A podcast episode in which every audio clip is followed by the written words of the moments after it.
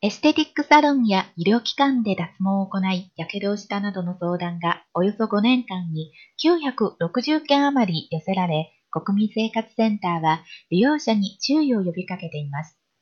国民生活センターによりますと、エステティックサロンや医療機関で脱毛を行い、火傷をしたなどの相談が今年2月までのおよそ5年間に全国の消費生活センターに964件寄せられています。中には1ヶ月以上の治療期間を要したケースや傷跡が残ったケースもあるということです。